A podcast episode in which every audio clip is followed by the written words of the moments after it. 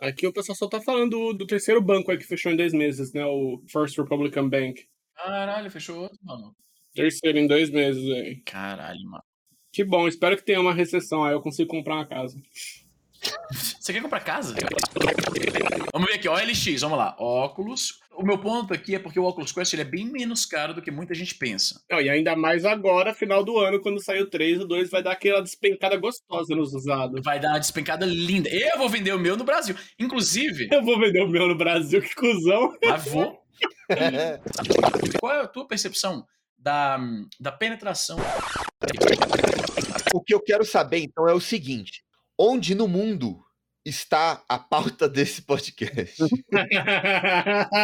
que pariu. Muito obrigado, Paulo. Muito obrigado por nos trazer de volta. Mano, os caras estão assistindo esse episódio no 50x, assim, pra ver onde é que começa, onde é que começa. Cadê? Como é que é essa porra?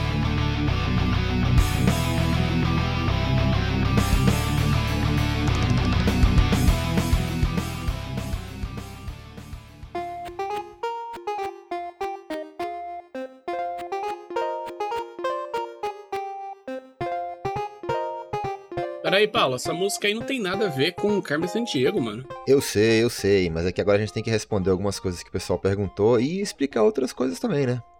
Por exemplo, a primeira coisa que eu queria falar, que na verdade eu queria falar desde o comecinho, antes de sair o episódio, eu já tava preocupado com isso, porque eu que sou editor, e isso me ofende pessoalmente. O episódio do Mario, gente, a gente gravou no Zoom, e até então a gente não sabia que o Zoom ia dar uma única track de áudio. Então, na hora de editar o episódio, simplesmente não tinha como organizar. Não tinha como limpar, não tinha como o negócio ficar com uma edição bonitinha. A partir do episódio do Sonic, a gente já trocou para uma outra plataforma. Assim que a gente gravar o episódio do Mortal Kombat, já vai ser na plataforma melhor.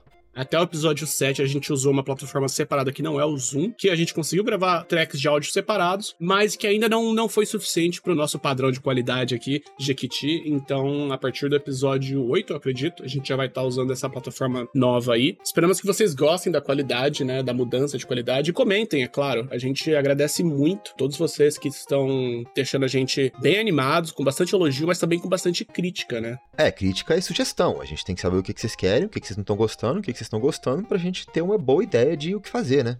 Inclusive, o principal feedback de vocês é em questão de pauta, e já estamos resolvendo isso. A gente estava gravando com muita animação e menos organização. Confiamos demais na nossa habilidade de improvisar, mas relaxa que já estamos dando um jeito nisso.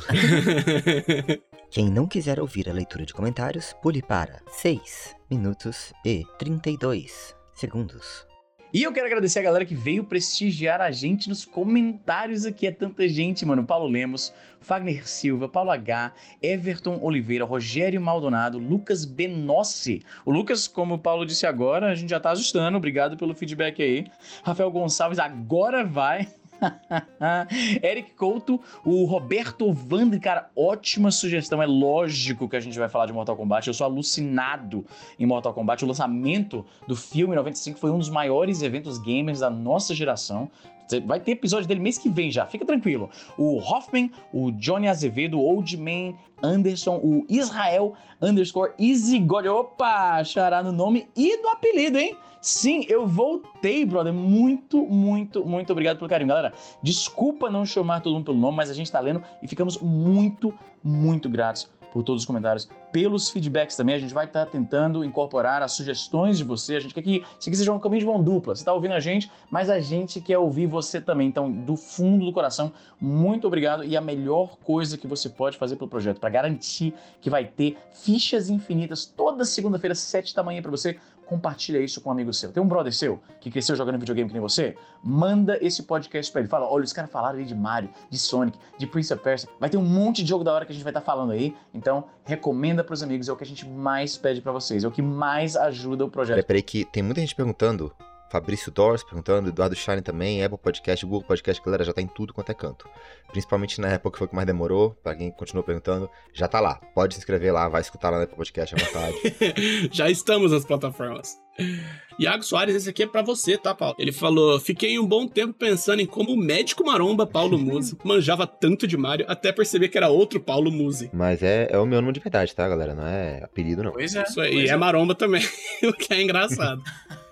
César Medeiros 1 falou, bota no Apple Podcast, já tá lá, meu querido. Já tá, já tá, já tá. Pode procurar, corre lá, corre lá. O negócio é o seguinte: toda a galera que tá pedindo pra pôr no Apple Podcast, toda a galera que tá pedindo pra pôr no Google Podcast, no Overcast, no, no, no podcast. No rádio teu carro. Eu quero que vocês mandem prints escritos pra nossas DMs no Instagram, no Twitter, na, no Pinterest, na onde que for, no Tumblr. Eu quero print confirmando que vocês estão inscritos, galera. Vocês estão pedindo aí? Já tá. Deixa scrap no nosso Orkut. Deixa o scrap. Deixa eu ver, deixa eu ver, deixa eu ver. Peraí, peraí, peraí. E o Greg também falou, soltou essa. Abraço pro meu amigo dos anos 90, 2000, o Jorge, cujo pai realmente trabalhava na Nintendo, mas é uma Mentira. parada não relacionada aos jogos. Todo dia alguém perguntava pro Jorge alguma coisa que ele obviamente não sabia. Se eu não me engano, era alguma coisa de logística, importação. Caralho, pai do Jorge, desculpa aí, em, é, em nome de todos os gamers brasileiros, desculpa aí por importunar teu filho, Jorge, viu? Um dia o pai do Jorge deve ter ficado puto, inventou a parada do mil atrás da caminhonete no Pokémon Red. E foi culpa dele. é, aposto que foi. Enfim, pessoal, vocês deixaram bastante comentário, bastante feedback que a gente quer dar esse reconhecimento pra vocês aí, pra vocês verem que a gente tá realmente lendo isso aí. E a gente agradece muito por todo esse suporte de vocês. Agora, galera, comentar principalmente Spotify, YouTube, Instagram e Twitter. São as melhores redes pra vocês começarem com a gente. Pode ter em outro lugar também, mas é mais fácil a gente ver nessas aí. Então, muito obrigado pra todo mundo. Desculpa aí pra quem não deu pra ler os comentários. Infelizmente, né, ia ficar um episódio inteiro só disso. Muito obrigado mesmo, gente.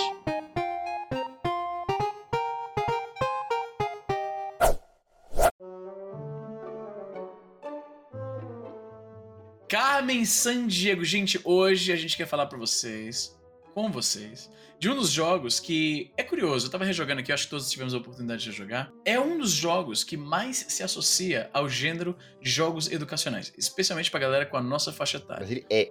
Na verdade, a gente vai falar aqui hoje de um jogo que é né, tanto relacionado com educação que a esmagadora maioria das pessoas conheceu esse jogo na escola, porque ele frequentemente aparecia em laboratórios de informática. Se você estudou em escola que tinha isso, eu tive um ano na minha vida que eu estudei na escola que tinha isso e eu me esbaldei, porque eu adorava, era segunda-feira, aula de informática, mano. Era a recompensa do, tipo, domingo, o fim de semana acabou, mas eu pensava, segunda-feira vai ter, vou lá no joguinho vou jogar uns Carmen Sandiegozinho. Carmen Sandiego, jogo educativo, 85, eu tinha um aninho. Ele saiu pra tudo. Apple II, Commodore 64, Amiga foi o que eu imaginei, porque a versão que a maioria de nós jogamos, eu imagino, as duas versões mais populares do Brasil foi a de DOS e a de Super Nintendo. Foi a de Super Nintendo que eu tava jogando essa semana, porque ela é mais fácil de emular, ela é mais acessível. Se bem que, agora que eu falo isso, eu devo me corrigir que hoje em dia, por causa de HTML5, tem vários sites que você encontra a emulação de certos ah, programas antigos para DOS, jogos e tudo mais, e aí você joga direto do navegador sem precisar instalar nada. Então, na verdade, a versão de DOS agora tá mais acessível do que era há uns, sei lá, 6, 7 anos, por exemplo. Tem a de Super Nintendo também nesses sites. Tem também, mas se eu puder jogar a clássica de DOS que eu jogava quando criança e a de Super Nintendo, eu vou acabar optando pela clássica de DOS. E até quando você fala de clássica de DOS, não é muito claro qual você está se referindo, porque tem várias versões do DOS também. Eu conheci esse jogo pela primeira vez na escola, como eu mencionei, em 97, veja você. Na ocasião, o jogo tinha o quê? Tinha 12 anos de existência já. É curioso para pensar nisso, porque quando eu joguei, ele já era retrô. E a gente jogou ele no computador e eu achei brilhante. E olha que interessante. Esse jogo, o Paulo deve estar familiarizado com um dos personagens perenes das minhas histórias de infância, que é o Farney, um grande amigo de escola meu, que ele é paralelamente, entre aspas, famoso na internet, de tanto que eu menciono ele nas coisas que eu acabo fazendo. Tudo que envolve a minha infância e jogar videogame, o Farney vai em algum momento aparecer também, porque ele estava sempre lá. O motivo pelo qual eu fiz essa amizade, que é uma das minhas amizades de mais longa data, a gente conheceu na sétima série, foi por causa de Carmen Sandy. A gente teve aula de informática, acabou o período da escola, pra casa. Quando eu entrei no ônibus, sentei do lado dele na cadeira, e aí a gente começou a falar da aula de informática, do joguinho e tal. E ele falou assim: então, meu irmão, ele trabalha com isso, e a gente tem o Carmen Sandiego no computador. Se você for lá em casa, eu copio no disquete pra você. E aí eu fui na casa dele, acho que no dia seguinte, fui lá pedir um disquete pro meu pai, fui andando até achar a casa. Lembrando que isso era antes de GPS, antes de tudo. Eu fui. Ele me falou mais ou menos: tu vai nessa rua aqui, aí anda três quarteirões, aí tu vai virar uma esquerda no negócio. E eu fui lembrando até chegar na casa dele. Ah, mas enfim, vamos falar sobre o jogo. Carmen Sandiego é um jogo educativo e bastante simples. Ele é, na verdade, ele é monótono de tão simples. Eu admiro quem conseguiu zerar esse jogo, porque ele é profundamente repetitivo. Lereu, você quer falar um pouco sobre o loop de gameplay de Carmen Sandiego? Fala aí pra gente. Opa! Com certeza. Tá, vamos lá. Você abre o jogo. Você é apresentado com a torre de detetives de pixel do seu lado esquerdo ali. E aí aparece uma animaçãozinha breve ali de um ladrãozinho mascarado, que é o mesmo em todos os casos. E aí aparece um monte de texto falando: olha, roubaram a joia do rei de Roma. O roubo é sempre um monumento importante, algum artefato raríssimo. No fundo, no fundo, é um jogo de trivia. Sim, é trivia. É um jogo de quiz. É. É um jogo que vai testar o seu conhecimento de geografia. E, e um pouquinho de história, mas é principalmente geografia. É mais sua capacidade de memória. Porque é o seguinte: quando você recebe o primeiro caso ali, você já tá numa cidade onde aconteceu o roubo, num país onde aconteceu o roubo. Você sempre tem três lugares para visitar, independente de qual cidade, qual país que você vai. É, são três estabelecimentos diferentes. É, geralmente sempre tem um aeroporto e aí os outros dois variam. Mas aí, então, eu digo que não é muito de geografia, porque assim, 90% das dicas que você recebe, na verdade, são dicas de identificação do ladrão. Não, calma, pera lá, calma, calma, calma, calma. Mas peraí, calma assim. Tem as duas coisas. Eu acho que as informações sobre o ladrão são menos frequentes do que as pistas de onde o bandido foi. Não, elas são muito frequentes. Em todas as cidades que você vai, você tem que viajar no mínimo para três localizações, além da que você começa, para você poder fazer o- a apreensão dele. Você tem que ter um mandato, né? Mas nessas três localizações que você viaja, você ganha informações de identificação da- do ladrão, e com essas informações você tem que emitir um mandato de busca e prisão. Isso. E aí o mandato vai ser emitido para aquela pessoa com base nas, nas informações que você recebeu. E aí você tem que viajar três vezes para você fazer a captura daquele ladrão. Eu acho que é mais de três vezes, né? Não? É no mínimo três vezes, que eu peguei pelo menos. Não, não. Eu já sei o que eu fiz de errado. Você tem razão. Sabe o que, que é? Ah. Vou te falar o que, que é. Eu tenho um hábito de ser muito afobado com todas as coisas da minha vida. E quando eu vou no primeiro local, tipo, a gente começa na primeira cidade, onde roubaram, digamos, da coroa, está em Londres. Aí você tem lá os três locais em Londres que você pode ir pra coletar informação sobre o crime. Né? E aí, às vezes, eles vão dar informação de pra onde a pessoa foi. É uma que é o mais importante. E aí, os outros locais vão te dar informação sobre quem é a pessoa. Vão dizer, vi com o carro tal. E aí, você vai lá na listagem, o dossiê dos bandidos usuais. E aí, cada bandido tem as suas características. Então, os- as testemunhas vão ficar te dando informação pra meio que levar você a deduzir. Na verdade, não é deduzir, porque você pega as informações, você coloca num computadorzinho lá cada campo relevante, e aí você fica dando procurar até ter informações o bastante sobre cada suspeito para que limite o mandado de prisão, porque ele vai identificar só uma pessoa. Né, Você bota só cabelo vermelho, pode ter múltiplos suspeitos. Mas é cabelo vermelho e moto, aí tem só um carinha, enfim. Aí, tendo a informação que já me identifica qual é o lugar, eu já vou e viajo pra lá. Sem me tocar que se eu perguntar mais, os outros vão dar informação sobre a pessoa pra eu poder fazer o mandado. E acontece às vezes, se você for muito afobado e não prestar atenção, você tá só indo na trilha de onde a pessoa está, mas você não sabe quem é. Então, se você chega no local final, ou então se o tempo acaba, né, que é outro o lose condition do jogo, você tem um período lá de tempo que você tem pra capturar a pessoa, e cada viagem que você faz, você perde um pouquinho de tempo, naturalmente. Então, o que acontece comigo é isso. Você teve a impressão de que muitas das pistas é só pra identificar o cara, porque tu tava realmente buscando cada uma. Eu sou completionist. Pois é, você é completionist. Eu, na primeira dica de onde a pessoa tá, eu já viajava pra lá. E aí na próxima pista, eu viajava pra outro lugar. E aí eu tô chegando no finalzinho e eu percebi que eu não sei nada de que. Tantas vezes eu pe- cheguei, tipo, tá no dia final, bicho, tu não tem mandado e agora? Porque agora só tem três lugares pra ir e esses. Tipo, tem biblioteca, aeroporto e puteiro, digamos. Não tem puteiro, mas você fazer, é um dos lugares que você pode visitar. Quando você chega na cidade final, onde o bandido está, você não tem mais pista nenhuma. Cada lugar que você vai tem uma animaçãozinha que mostra que o perigo está por perto. Tem uma vez que é uma mãozinha que dá um tiro, tem uma uma faca. E aí muitas vezes eu cheguei nesse ponto no jogo e percebi que eu não tenho uma pista sequer de quem era. Porque calhou que toda vez que eu fui pra um lugar, ele deu a pista de onde é que a pessoa foi e nenhuma sobre a sua identidade. Então acho que de repente você tá certo mesmo. É uma pista de onde a pessoa foi e duas sobre a identidade do cara, é isso? Geralmente é, mas teve alguns casos que davam duas pistas iguais de onde o cara foi, e aí uma de quem que era a pessoa. Entendi. E às vezes as duas pistas eram iguais, tá ligado? Tipo, tinha muitas vezes que eu ia numa cidade, aí eu ia no museu e na loja, e aí no museu e na loja eu falava, ah, ela tem o cabelo vermelho. Porra, mas duas pistas igual, o que que adianta, tá ligado? Pois é, é, isso acontece. O jogo ele, ele tem alguns probleminhas. Ele tem alguns probleminhas. A propósito, vale lembrar que o jogo no Brasil, eu acho que ele ficou conhecido secundariamente, digamos, porque na mesma época passava o desenho da Carmen Sandiego, acredito que na TV Colosso, talvez? Onde que passava? Você sabe, sabe qual é o nome em inglês de TV Colosso? Não faço ideia, bicho. Pensa em uma palavra em inglês com cachorro no nome.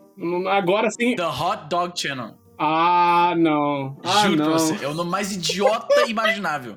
The Hot Dog Channel. Achei aqui, ó, de 94 a 99 passou nos Estados Unidos, TV Colosso Aí, e ó. Angel Mix da Rede Globo. Angel Mix. Programa da Angélica, né? entre 96 e 98. Depois passou no Bom Dia e Companhia e na Disney Cruise do SBT entre 99, 2000, 2002 e 2003. Disney Cruise. Saudades de Disney Cruz. Pô, passou tarde até. É muito louco pensar nisso. Mas se você pensa entre 97 e 2003, é tipo o quê? São, são seis anos? É relativamente pouco tempo. Na minha cabeça, existe uma separação muito maior dos anos 90 para os anos 2000. Sim, Quando na real não é tanto assim. Mas Sim. enfim, total. o ponto é que muitos de nós já eram familiarizados com o desenho antes de ter jogado o jogo. E aí, quando você vê o jogo, a conexão é imediata. Ah, inclusive, acho que muita gente achava que o desenho veio primeiro. Eu tenho certeza disso. Porque conheceu o desenho primeiro. E a gente não tinha noção na época de ver o jogo e meio que manjar que, pô, esse jogo parece ser bem antigo e tal. A série está passando agora, ela provavelmente é um pouco mais contemporânea. Inclusive, pela arte do Carmen Sandiego que passava na Globo, ele não era tão antigo quanto o jogo. O jogo era de 85, né? Enfim, voltando pro jogo, é o típico jogo que todo mundo lembra bem, todo mundo tem memória boa. Mas vamos ser sinceros, é um jogo bem, bem ruimzinho. Eu acho É, que mano. não teve tanta gente que jogou de fato o jogo, mas sim tentou jogar, não entendeu porra nenhuma do que era pra fazer. E lembra do jogo, mas não jogou de verdade. Porque assim, você tinha que, primeiro, entender como que jogava, o que, que você tinha que clicar e o que, que você fazia quando você clicava. A partir daí, você tinha que ler ali tudo, prestar atenção em tudo que estava acontecendo ali na- no chat do jogo, absorver aquela informação e entender o que, que é pra fazer. Entender onde você clicava pra fazer o quê. Porque aquelas três localizações na cidade, se você por acaso errasse e fosse pra cidade errada, ele falava: Ah, não vi nada por aqui não, não vi ninguém, não vi nada suspeito. Se você não entendeu que a mecânica do jogo é, se o cara disse que não viu nada suspeito, é porque você tá no lugar inteiramente errado, Caralho, eu nunca tinha parado pra pensar nisso, bicho. até você aprender isso, cara, porra, Provavelmente a pessoa que chega nesse ponto vai começar a ficar viajando a esmo. Sim. Aí você perdeu o jogo já. Então, é, isso era uma coisa que eu queria falar, exatamente disso aí, Paulo. Nem tinha pensado nisso, nem tinha pensado nisso. E outra coisa, eu não sei se todas as versões, mas talvez todas. Se você viajava, por exemplo, você tava lá em Londres, e aí você tinha pra viajar Rio de Janeiro e Tóquio. Quando você viajava pra Rio de Janeiro, você tinha mais outras localidades pra ir. Então, se o certo era Tóquio, você não voltava do Rio pra Tóquio. Exato, tem que ficar fazendo backtracking. Você tomou no cu muito. Então, se você não lembra que você tem que voltar do Rio para Londres e depois pra Tóquio porque você errou, Você se fudeu já, você tá perdido. acabou ali, tá fudido. Você vai perder tempo, você vai ficar um tempão errando É. e não tem como voltar. Você não corrige. É trial and error. Isso era escrotão. A ideia do jogo é interessante, tanto é que a gente pode até mencionar que existem jogos atuais que usam uma mecânica muito semelhante. Um que eu sempre menciono é um jogo chamado Mainline. Vocês já viram esse jogo? Mas rapidinho, se você não tá afim de procurar, mas quer entender mais ou menos qual que é a ideia, a Google fez o Where on Google Earth is Carmen Sandiego. É. E aí, é tipo, é uma gameplay só, você vai jogar uma vez, é mais facinho, mas você entende o que, que é a ideia do jogo. Não tem aquela chatice de, de mandato, não tem essa porra. É, não tem, não tem. Você vai jogar, você vai seguir a pista, achar o lugar certo. É direitinho, é fácil, é pra todo mundo conseguir ganhar mesmo, mas você entende qual que é a ideia do jogo. E a ideia do jogo é maneira. E quando você tá no Google Earth, cara, a mágica do jogo, cara, parece muito mais legal. Porque você tá lá no Google Earth, você tá vendo. É como se você estivesse sentindo um, um pouquinho da viagem. Você está viajando um pouquinho de verdade enquanto joga. É legal, é legal, é bem legal. Então isso dá uma graça muito maior. É uma pena que só tem um caso É. que é da própria Carmen Sandiego, que não era a forma Isso é triste. Isso é, tra- isso é muito paia. Da versão do é, Where on Google Earth que o, o Paulo tá falando, ele é bem bacana, na verdade. Só que ele é tipo, é literalmente só uma missão, é sempre a mesma coisa, sempre os mesmos lugares, e você vai pegando já a Carmen Sandiego. No jogo mesmo, você tem que ir fazendo vários casos até finalmente pegar o caso da Carmen Sandiego. E o foda é que o jogo, na verdade, ele é mais um teste de, de paciência É muitos casos, muito. o gameplay é extremamente repetitivo. É muito repetitivo. Não tem nada que mude um pouco. Então, você joga, tipo, três casos de Carmen Diego, eu tô de boa pra jogar- não jogar esse jogo mais pelo próximo ano. É, Aí ano que vem me dá saudade de novo, aí eu vou lá. no meu caso não. Mas não dá, cara. Ele é muito lentão. Ele é muito Isso é lentão. muito. Não, mano, o primeiro choque que eu tive foi: você completa um caso, aí você é promovido. Aí eu falo, caralho, legal, agora o próximo vai ser tipo dois, três, quatro casos. Não, são oito casos pra próxima promoção, velho. É muito, cara. aí Isso é depois muito. pra próxima, eu acho que é 16, e vai dobrando, mano. Você tá louco, eu nunca vou fazer jogo na minha vida, cara. Aí eu, na hora que eu vi que eu quando cons- consegui a segunda promoção, depois de oito casos, um total de nove que eu tinha feito, aí eu vi que tinha mais uma promoção, eu falei, ah não, velho, chega. Não dá não, mano. O loop de gameplay é muito, é muito repetitivo. E eles botam muitos casos pra você passar para pro próximo. Então, bicho, eu fico admirado nas pessoas que quiseram esse jogo, na moral, na moralzinha mesmo. Porque, puta que pariu. É um teste de paciência, mano. É um teste de paciência. Agora, olha só, uma coisa que eu queria saber de quem tá ouvindo, inclusive. Eu tô ouvindo, então eu posso responder. Pra você eu sei que já não é, porque no meu caso também não é, e o Leré acho que também não. O Leré eu nem lembro de- dele na escola, né? Quem que teve esse jogo na escola e o professor foi foi minimamente inteligente o suficiente pra usar ele pra te ensinar, porque tá no laboratório da escola. Nenhum. Por que não usar? É interessante. Nenhum. Porra, pra você chamar a atenção da criança pra aprender um pouco de geografia, sim, porque, tipo, você vai dar umas dicas sobre pra onde o vilão tá indo. Então, porra, você vai ensinar alguma coisa, você vai. Você chega lá, fala um pouquinho sobre o lugar que você tá procurando o vilão. Usa a porra do jogo. Ninguém usava. Nunca usou. Eu abri o jogo pra ver o que, que era e eu tava lá no laboratório pra aprender a usar o Paint e o Word. Porra, que. É, exatamente, desenhando e jogando, achando joguinhos que alguém deixou instalado lá. né? Sem contar que naquela época não tinha internet banda larga nem nada disso, então, tipo assim, pra você jogar o Carmen Diego, você não tinha, você não tinha Google pra você acessar na escola. Você tinha que usar. Como é que chamava? a- Em carta. É, é, mano, tinha que usar, mano, tinha aquele kit de 16 enciclopédia que era só os Playboy que tinha, você lembra disso? Você tá falando do Barça? É, eu acho que era isso, eu acho que era isso, Barça, isso. Era umas 16, uns 16 livrão gigantes, assim. Cara, eu queria tanto. Uma vez, uma vez, bateu lá em casa. Olha essa história, eu tinha. Você des- destravou a memória de uns quase 30 anos atrás, que eu tinha completamente esquecido. Uma vez, pintou lá em casa, porque tinha isso no Brasil naquela época. Os vendedores de porta em porta de coisa. E era o vendedor da Barça. e aí o cara, ele mostra como é e tal. E no final das contas, a pessoa escreve um cheque, manda, ele faz o pedido e você vai receber depois. Você não fica nem com aquele, o que já me dava uma certa agonia. E aí, mano, o meu olho brilhando, o cara mostrando pra minha mãe e tal. E aí, obviamente, minha mãe era que, que era mais, digamos, mais é, responsável com o dinheiro, Pé no chão. pé no chão. E eu falei, ah, comprar livro pra esse menino? Não, deixa quieto. Tem livro na escola, porra. Eu fiquei muito triste, mano, porque eu pensei assim, porra, a Barça entrou na minha casa. Essa era a minha chance, eu queria tanto, mano, que merda. Ó, se liga nesse link que eu vou mandar pra vocês aqui no Zap Zap. Esse jogo chama Mainlining, que é, eu considero ele uma espécie de sucessor espiritual. Eu mandei a versão do Switch, que é talvez a pior forma de jogar esse jogo, que eu sou burro bastante pra ter comprado. Eu comprei ele depois do goodoldgames.com, porque é- faz muito mais sentido jogar isso aqui. Você tem que digitar muito. Então Ah, jogar esse não. jogo no Switch é- é Nem foder, né? sem sentido nenhum. É. Mas esse jogo é um simulador de polícia, de investigador digital barra hacker.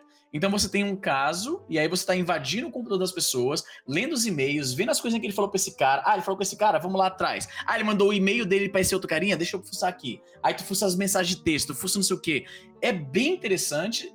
Tem hora que você tem que achar o cara, aí você hackeia, tipo, você sabe mais ou menos onde ele tá. Aí tu hackeia a câmera de segurança do café onde ele tá. É bem interessante o jogo, de verdade. É gráfico do Papers, Please, não é? É bem Papers, Pleasezinho, tá vendo? Tem uma hora que você quer descobrir quem é o cara, e aí você descobre um site que ele tem. Aí tu tem que dar um ruiz no site pra ver quem registrou esse site. Nossa. Que ele quer descobrir se o cara que é o suspeito ele- tem alguma coisa que conecta ele com esse site. Aí tu encontra no servidor uma foto do time e ele tá lá. Aí tu fica, opa, ok. Então definitivamente é o cara.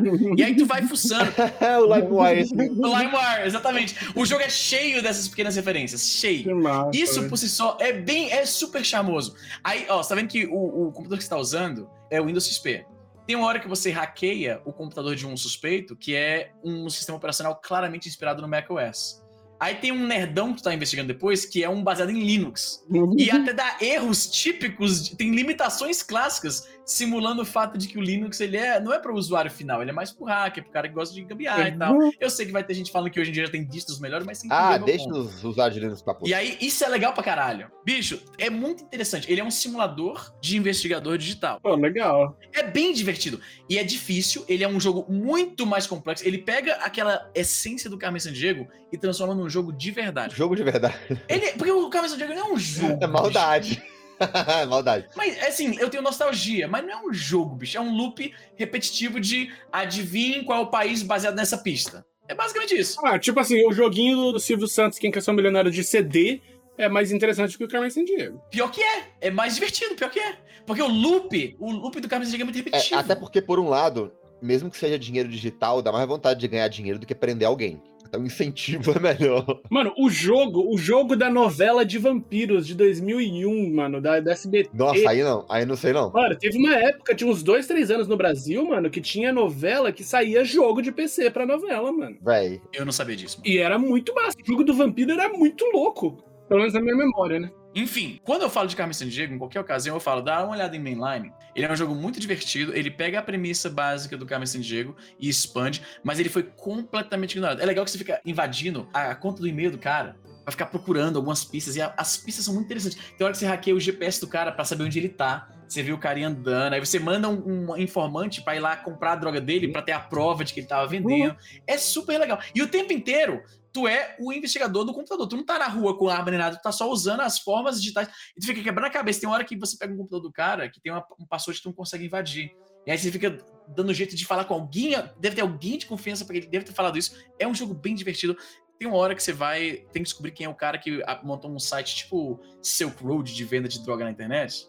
E aí a forma como você vai investigando, o nome do usuário dele aparece num fórum de outra parada, e aí nesse fórum ele revelou algo sobre ele mesmo, e aí tu abre o notepad dentro do jogo e, ah, anota isso aqui, anota isso aqui lá. É muito da hora, cara. É realmente, é um jogo muito divertido. Vai ser o Easy vendendo maconha aqui no Brasil. é bem bacana. Eu quero, é, assim que terminar esse episódio aqui, eu vou dar um cochilinho e depois eu vou voltar a jogar, porque eu acho que eu um dei. cochilinho? o velho. Eu não dei a atenção suficiente. Eu tô velho total, mano. Tô velho total. a siesta, siesta. Siesta, porra. Mal, mal, mal. Porra, tá louco. Mas vem cá. Vocês recomendariam Carmen Sandiego pra alguém hum, hoje? O do Google Earth. Eu não. Vale a pena. Só pra ver como era, né? Porque nem o do Google Earth. É rápido, é uma parada que assim. Você vai jogar uma vez só, mas é legal. É uma experiência bem bacana. E é bem rápido, é de graça. Você abre o navegador, abre o Google e vai, entendeu? É, porra. É, é maneiro. É 10 minutos, o quê? 10 minutos você fica? Ah, é a propósito. Tem todo um mega plotline por trás de tudo. Caralho. Caralho. Porra, peraí. Eu, eu mandei censurar o Wiz aqui, que ele acabou de spoiler o, o mainline. verdade, verdade. É isso, gente. Este foi Carmen Sandiego. Eu não sei se eu digo que você deveria jogar, porque talvez você deveria rejogar só para lembrar como era o jogo e logo em seguida perceber que o gameplay é muito repetitivo. Eu deixo aqui a recomendação de você jogar Mainline, que é uma espécie de uma versão, digamos, mais moderna e mais sofisticada daquela mesma ideia de estar tá investigando o paradeiro e a identidade de um criminoso. Então fica aí a minha recomendação, tá baratinho lá no, no Good Games. Não, não, somos, não somos patrocinados por eles ainda, ainda mas fica aí a, a recomendação. É isso, gente! Vamos ficando por aqui e até a próxima.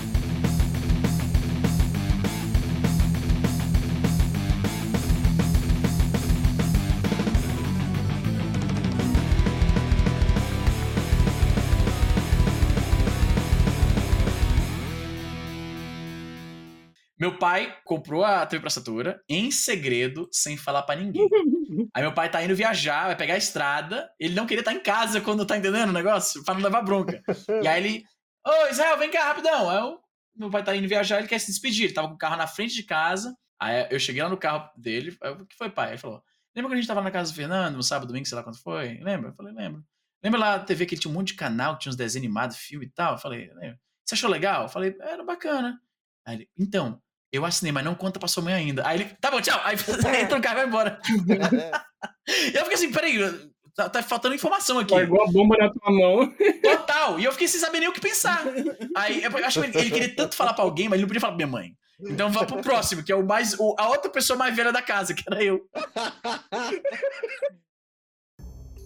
E galera, quem ficou até aqui, vou dar spoiler para vocês de alguns dos jogos que a gente já planejou gravar no futuro próximo. Olha só, já tem episódio gravado de Settlers 2, SimCity 2000, esse jogo comia meu rabo, aliás. Vamos gravar já já sobre Mortal Kombat e depois, óbvio, que vai ter que gravar Street Fighter, né, o principal concorrente de Mortal Kombat. Vai ter episódio de King of Fighters também. E uma hora a gente vai gravar sobre Tekken e Marvel's Capcom, porque são os que eu mais gosto, na moral. Em breve, Vai ter episódio também de Counter-Strike, óbvio, claro, lógico, não tem como não ter. Um dos principais, se não o principal jogo responsável pelo sucesso das Lan Houses. Acho que metade da renda delas era a galera indo jogar CS xingando o coleguinha que matava eles na faca. Vamos ter episódio de GTA, esse inclusive já era pra gente ter gravado, foi mal. E vamos falar também de. Não sei se eu falo tanto, né? Mas vamos lá, vou, vou falar, vou falar mais um pouquinho. Vai ter episódio de Doom, e acaba gravando também sobre os outros parecidos, né, os outros estilos meio parecidos de FPS, Duke Nukem, Quake, Unreal Tournament. Vamos falar de RTS também, obviamente tem que falar, tem que falar de Warcraft, Command Conquer. Esse Wiz, inclusive, deve estar louco para falar, um dos jogos que ele mais ama na vida. E. Não, chega, chega, chega de spoiler. Mas é o seguinte, não fica com vergonha de pedir jogo fora dessa lista não, viu, galera?